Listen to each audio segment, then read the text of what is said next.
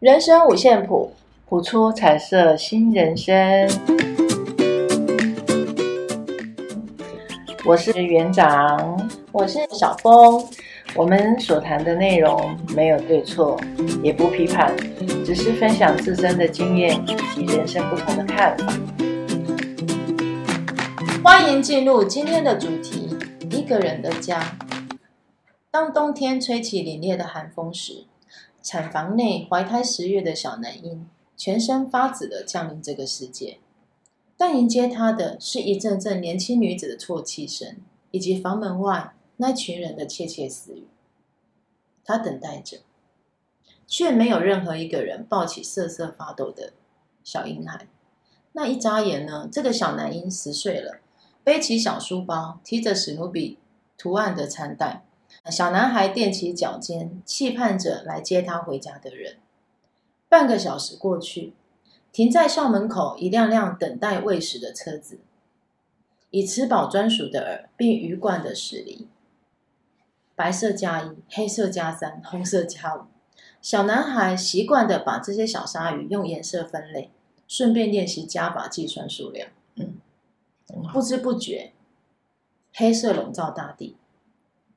警卫室的北北注视着他，无奈的和小男孩一起等待。就这样又过了半个小时，妈妈终于来了。她从不远的地方快步跑来，拉着他的手，又急忙往前奔去。他们正赶搭一辆到来的公车。对，回到家，妈妈放下便当，又赶着出门往下一个工作地点。嗯。小男生一个人独自打开电视，还有桌上的便当。这个便当配菜少的很可怜，他孤单的扒着饭，自己一个人吃。对，自己一个人吃饭，一如往常的度过每一天的小男孩，却在他十二岁的那一年有了改变。嗯，原来他有爸爸。哦，是一直以来别人习以为常的家庭生活，对他来讲根本就是异想世界。嗯，因为在家永远都只有他自己，自己吃饭，自己写功课，自己洗澡，自己睡觉。当然啦，就是在假日的时候，偶尔他们妈妈会带他回外婆家，嗯，和舅舅一起吃饭。那妈妈每个月唯一的休假日，他们会去的地方也就只有外婆家。哦，为什么？因为为了省钱。对，除此之外，外婆跟舅舅也从来没有主动来关心过他。那稍微长大后才知道，原来当时候啊，爸爸因为外遇和妈妈离婚了。离婚不久呢，爸爸发现外遇对象也有另外一个交往对象，就劈腿中的劈腿啦。哇！所以这个爸爸一怒之下，不小心把对方给杀了。嗯，对，所以因此呢，当当那时候他妈妈即将临盆生下他的时候啊，他爸爸去坐牢了，就这样坐了十年的牢。那后来，爸爸出狱之后，马上就想来找找回这个小男孩。嗯，小男孩从来不知道爸爸是谁，更不可能认识他，也没看过。对，也没看过。那妈妈虽然很忙碌，但至少比爸爸轻一点吧。虽然说妈妈跟这个小男生的互动其实也少少的可怜。嗯，对。但是他认为妈妈对自己的情感应该是比较深厚一点。嗯。他以为妈妈不会理会爸爸的要求，嗯，可是没想到，妈妈竟然马上答应爸爸把小男生带走。哎，妈妈就对小男孩说：“哎，当年因为怀了你，然后呢，又发现爸爸有外遇，嗯，然后外婆就说，即使离婚了，毕竟是男方唯一的血脉，嗯，还是让妈妈把他生下来，嗯，所以他现在终于可以解脱了，嗯。”可以去追求自己想过的生活。嗯，那小男孩这时候才知道自己一直是妈妈的绊脚石。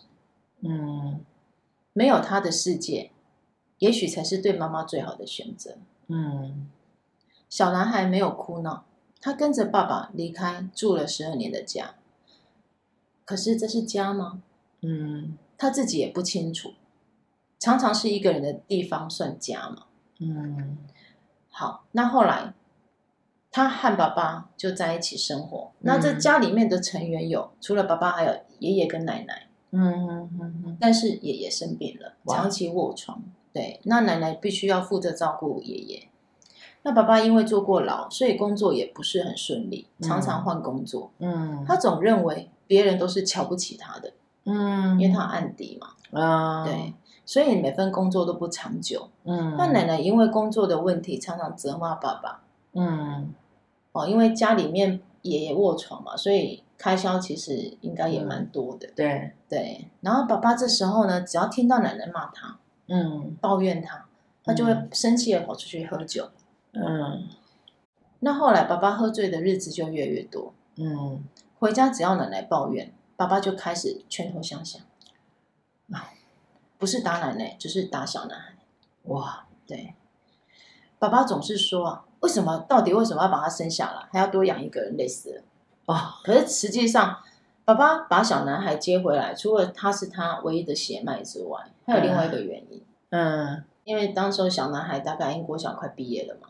嗯，然后再读个三年的书，哦，要工作。哎，这小男生其实就可以外出工作，国中毕业嘛，他的爸爸就希望他可以外出工作，分担家计。哇，对，那当然这些一字一句，甚至一拳一脚，对于这个小，在这个小男孩身上，都已经凿刻出那种很深很深的伤痕了。对，一日复一日，真的。对，然后过没多久。这这能说爸爸得偿所愿吗？因为爷爷过世了。哇，哎，长期卧床的人有时候没有照顾好，真的就是很容易感染。嗯、对，嗯，所以这个爷爷过世了，爸爸认为自己重担可以减轻，那奶奶终于不用照顾爷爷了。嗯，这时候爸爸竟然要求奶奶出去工作帮忙养家。哇，但是家里面的经济没有因此而转好，为什么？因为爸爸开始沉迷于赌博。想要发财，对，他会认为说，反正他不管去哪里都被看不起嘛，嗯，然后刚好有朋友介绍他可以用更快的方法方法赚钱，嗯，于是呢，有一天他还兴致勃勃的回来跟小男孩说：“哎呀，嗯，我们很快就可以发财了。”嗯，对，那我们都知道嘛，这种发财梦。很多时候都是事与愿违，对，不对？真的，爸爸欠的赌债越来越多，一定的。然后回到家呢，拳打脚踢。哎，不是，他会先跟奶奶要钱。哦，要钱。要不到钱，当然就是什么恶言相向。哎，恶言相向，拳打脚踢。那小男生呢？这时候也大概国二、国三，也慢慢开始懂得去反抗爸爸。嗯，对。那这个小男生呢，其实。他本来是一个很善良的孩子啦，对对，因为他他很喜欢在上学途中，嗯，然后在哎在上学途中去观察他身边的这些大自然，嗯，对。那他曾经就是看到树上的这个鸟爸爸、鸟妈妈，嗯，忙碌着轮流在喂那个小小鸟，小哎小雏鸟，嗯，他总是哈，他内心其实一直都是五味杂陈的，嗯，他会认为说，哎，爸爸妈妈的设定。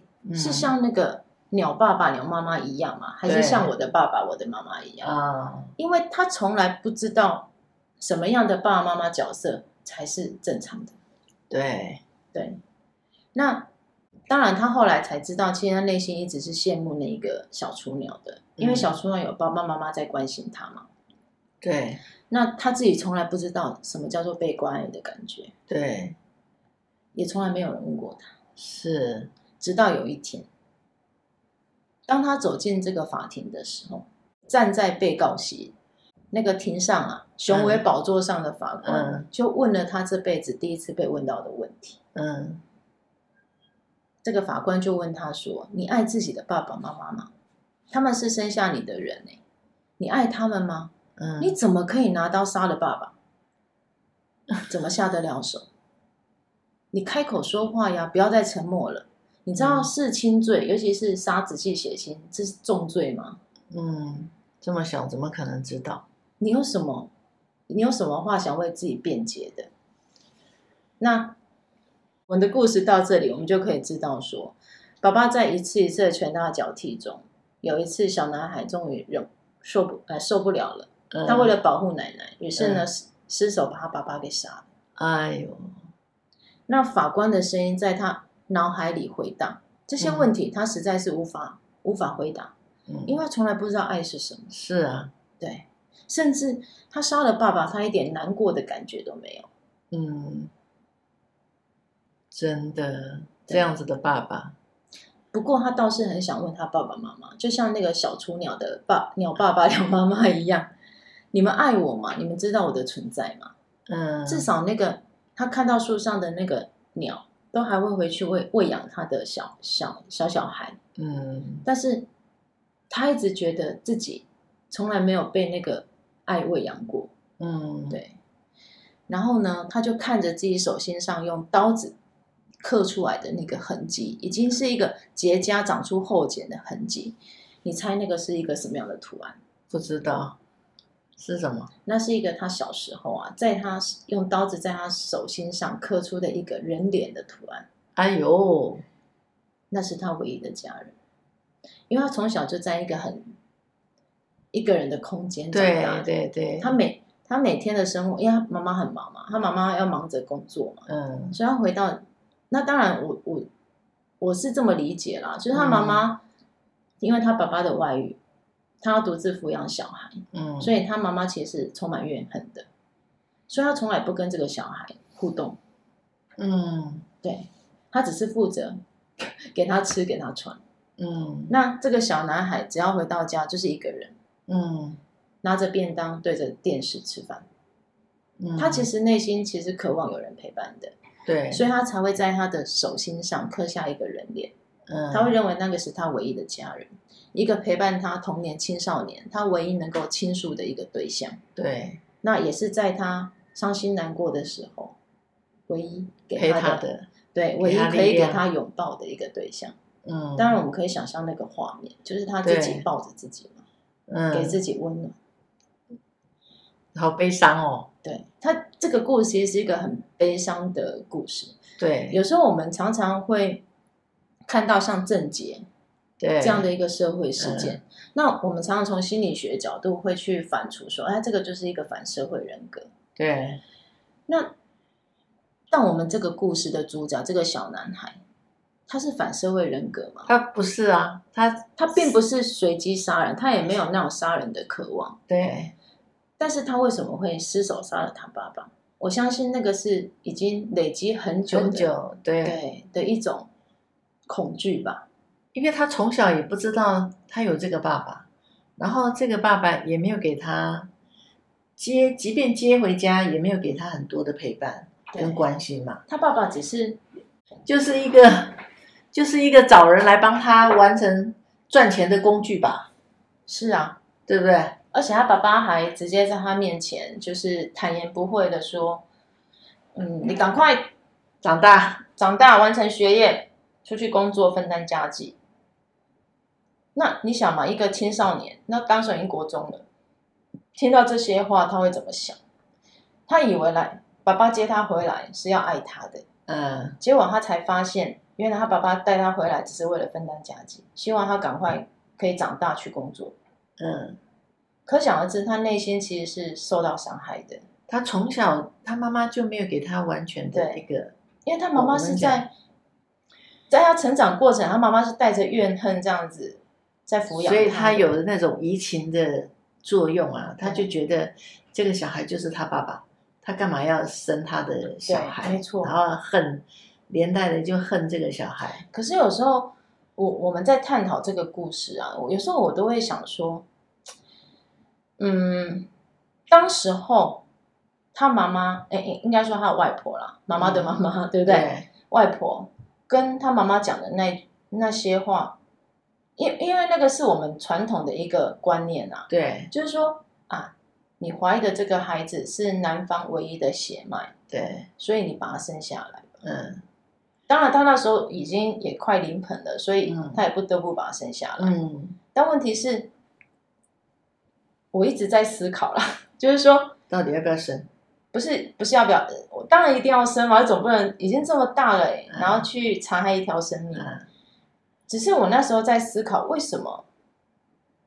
假设这个妈妈内心是愤恨不平的，那她为什么把这个小男孩就干脆交给男方去抚养？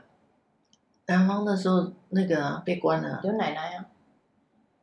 奶奶应该是看他们家的经济环境能力可不可以吧，或者是有的时候奶奶如果不喜欢这个女孩子，她可能也不会要那个小孩吧，不是都这样？当然这个我们无法得知啊，就是他们婆媳的问题无法得知，啊、只是觉得说这个外婆就是这个妈妈的妈妈，女方家的这个妈妈，好像以传统的观念来讲，就会觉得说啊，即使对方男生。做做出对不起你的事，但这个是对方唯一的血脉，你还是把他生下来，好好抚养他。我觉得这样的一个价值观有点奇怪，怎么会用这样的角度去去思考这个问题？他应该要从他女儿的角度来思考这个问题，也许他女儿就会在抚养这个孩子的过程中不会有这么多的怨怼。我觉得那个抚养。那个怨怼应该是从自己的内在内在升起的，不是因为妈妈说了什么话。那怨对是因为你背叛了我，那个他的爸爸背叛了他。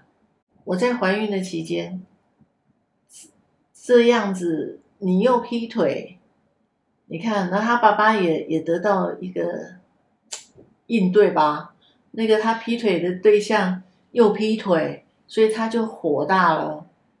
然后就恨，然后就把那个对方杀了，然后平白无故就去做了。可是假设说当当时候有人，不管这个角色是谁，如果是换一个方式跟他讲了，就是安慰他说，没关系，这孩子也是你辛苦怀胎十月的孩子，那他也是应该说他也是老天爷要要来陪伴你的人，他会不会比较好过一点？而不是因为他他因为这份。因为男方血脉的这样的一个责任，把他生下来。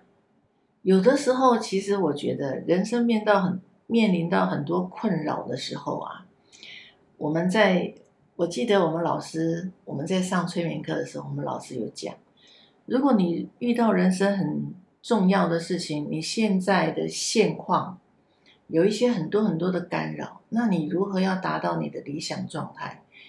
那你如何要找到那个干扰你的事情？那你有什么样的资源可以加入，帮助你达到你的理想的状态？那我们讲，我们在催眠学的里面有一个黄金三问句，就是第一个，你要什么？重点是你在这件事情这件事情上面你要的是什么？你要问问你自己。然后你要什么之后？你怎么知道你已经拥有它了？你怎么知道你已经拥有它了？第三个是什么妨碍了你？是什么妨碍了你？没有办法拥有它，或者是你忘记你拥有它，都有可能。你要看待这件事的时候，我们其实我们人生每一个每一个阶段，每一个阶段都会不断不断，有的时候。人生就是高高低低嘛，在你低潮低潮的时候，你陷入低潮的时候，你要告诉你自己你要什么。就像他爸爸已经跟他妈妈结婚了，这是你目前想要的嘛，对吧？对，对啊，那你已经结婚，你要了啊，你为什么还要去做那个 劈腿的事？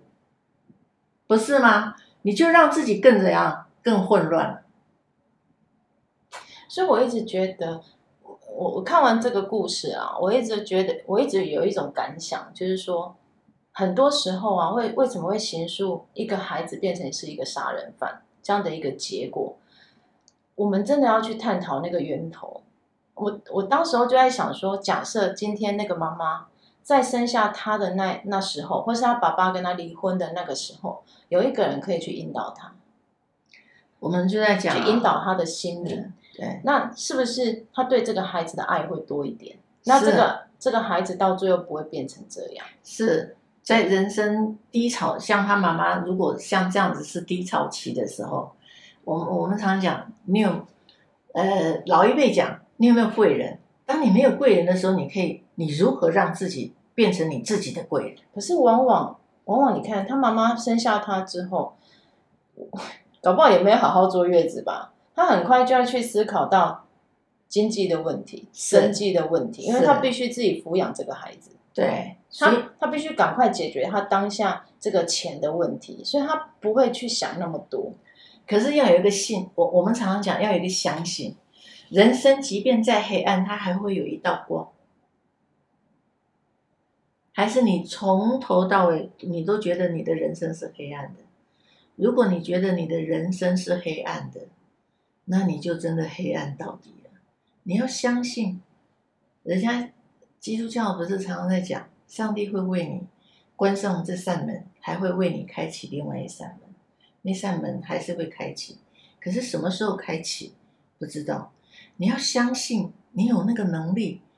可以看到那扇那扇光，可以开启另外一道更好的门，而不是一直沉溺在那个悲恨当中。那个悲恨毁了一个孩子，孩子是无辜的，孩子真的是无辜的，真的。这个故事其实他也不想要亲手对把他爸爸杀了吧？你看哦，他我我我觉得他其实一开始应该说每个孩子一开始都是善良的啦。你看他在。放学回家的路上，他会去观察，啊、他的观察是敏锐的。啊、你看，他会去观察树上的小鸟，啊、去观察那个鸟爸爸、鸟妈妈在喂养小小鸟的那个、啊、那个状态、那个样子，是、啊，他很羡慕。是啊，可见在他内心里面是有很柔软的那一块。是，那为什么到最后他会失手杀了他爸爸？那个就是、我相信，我相信那已经是。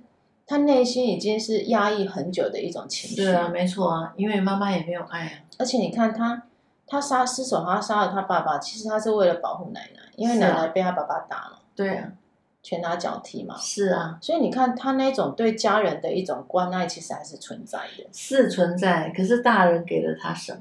对，这真的，这个这个故事真的让我们觉得悲伤。所有一切，所有我常常跟我们的。朋友也好，小孩子生来，他没有，他没有说他，他没有想要当坏人，可是他今天走到坏人这一步，是谁让他走到这一步的？我们都要去反思，是人谁让他一步一步一步变成坏小孩？这这个就让我想到，我我们说那个儒家的一个教育精神呐、啊，这让我想到。儒家，儒家一直到呃，孔子是春秋时代的人嘛，嗯，然后他就提倡以人为中心思想，对，对不对？然后呢，一直到了战国时代，孟子，嗯，就当然把它发扬光大，对。但是呢，在儒家一直走到战国时代的时候，就分歧出两种不一样的思考模式，对。一个是孟子提倡的所谓的人性本善，对；一个是人性本恶，对。荀子提倡的人性本恶，那他们两个的不一样是源头不一样。嗯，孟子的人性本善，他认为人生出来他就是一个善良的，善良的，他没有被任何其他坏的气息所感染。对，那最后为什么会变化？是因为环境造成的。对，所以我们要用教育去引导他。对，但是呢，荀子会认为说。一个人刚生出来其实是坏的、恶的。为什么是恶的？你看哦，那个小孩生出来都在干嘛？不是哭闹，就是吃喝拉撒。他会认为人生出来就是会有些恶的一个习性。嗯，但是你要靠什么？你要靠教育去引导他变善的。其实他们、嗯、他们两个最后的结果啦，其实都是用教育去引导他变成好的那一块。嗯，但是他们的源头，他们他们的出发点，他们的思考源头其实是不同的。那当然，后来荀子就发展出所谓的法家这一块，法家就是定定法律嘛，对，处罚他嘛，对，犯错就处罚，对，比较行为主义这一块，对，对啊。那孔孟子大概是西方所谓人本教育这一块，对。所以我有时候我们在探讨一个一个人生出来他到底是善良的还是不是善良的这一块，我觉得那已经是应该说没有办法有一个标准答案。对对，没有错。但是我说实在，我觉得一个环境对一个小孩子的成长历程，一个心理的形塑来讲是很重要的。就像我们在我们在做幼教的那个部分，这个部分来讲，我们会讲说小孩子的天生气质啊，天生气质。对，有的孩子他天生气质下来，他就是很善解人意啊。很替人着想，哦、这我想我看过，对对，真的有这种孩子。然后有的小孩子生下来，他就是很很固执、任性、任性。对，那你就像你刚刚讲的，如何教化引导，全部都在谁的责任？主要照顾者，主要照顾者是谁？父母，父母亲啊。可是现在的环境变成主要照顾者是谁？老师，老师。对。当然不是一竿子打翻一船人啦，是没错，还是有还是有很认真的父母亲。家庭教育还是非常非常重要，因为它是源头。我一直觉得它是源头，不能把它归类在学校，动不动就老师没教好，老师没教好，那父母教什么？只有生他养他吗？这个这个就让我想到，现在的老师到底还有没有权利去没有教育孩子？因为嗯。呃我前天才遇到另外一个在国小服务的一个老师，他也是有跟我一样的无奈感，因为他说现在小孩子吼不能打，不能骂，连罚抄作业这件事情都不行。为什么？因为父母就会来说啊，你不要给我的孩子，你不要罚他写太多东西，他这样手会受伤，他眼睛会受伤。那那你想，我们到底要如何去？有啦，有可能说啊，你好。他们说啊，你好好跟他讲了，他会听。他万一不听呢？这样的家长也有，可是配合的家长也有。当然，对不对？什么样的家长都有。我们不是说处罚一定是好事啊，但是从某个层面来讲，我觉得这要看孩子的一个园长刚刚讲的气质嘛。对，有些孩子可能就比较适用于所谓循循善诱，对不对？爱的教育。那有些孩子你可能就要也有一些规范，哎，规。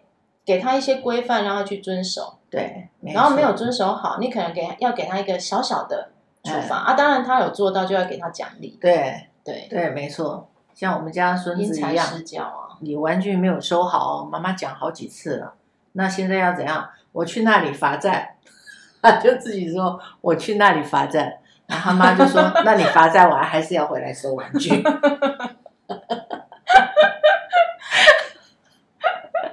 所以小孩真的，他到底会不会害怕罚站这件事？他已经不会害怕罚站，可是罚站完他还是会回来自己把玩具收好，因为他知道那个时候他没有收好，妈已经跟他讲很几次了。其实这个都没有关系，只是要让孩子知道那个规范，任何事情都是有规范，然后你要在爱的环境下让他知道，哎，有人爱他。所以我们常常会讲说，哎，我爱你哦，我爱你哦。小时候听起来好像好可爱，可是这样，然后爱加抱，就是你在讲爱的时候，你抱他一下。然后你看小孩子哦，到了大班，他就不爱爸爸妈妈抱他，他会觉得，哎呀，不要抱，好恶心。同学在看，其实再抱也没几年，对不对？对啊。可能报个五六年，他那个大班的时候，他就不要妈妈抱了，可是那就在家抱。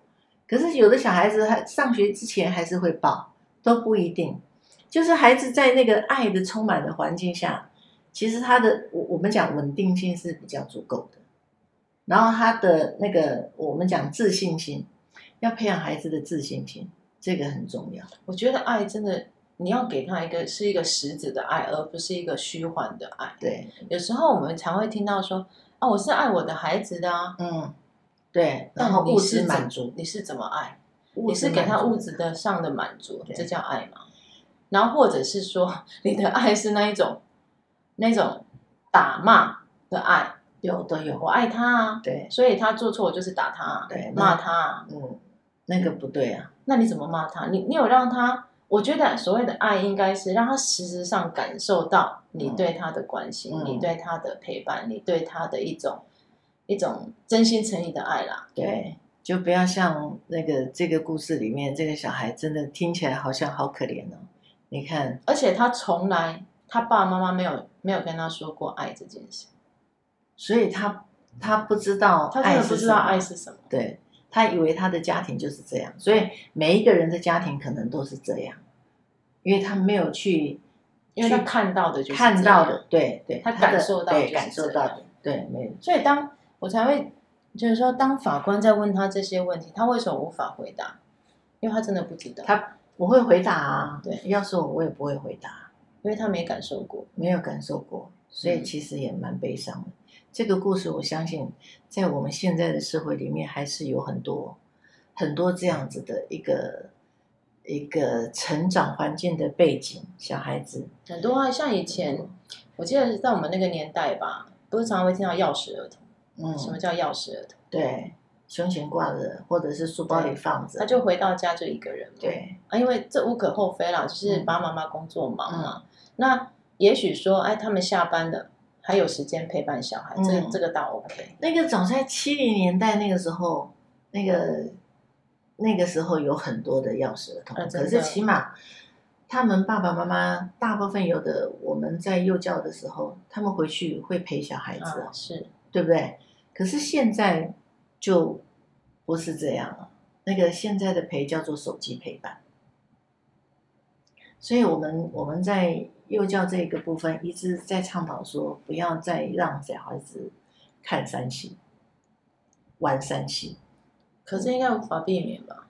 玩三 C、看三 C 久的小孩子真的是养成注意力不集中。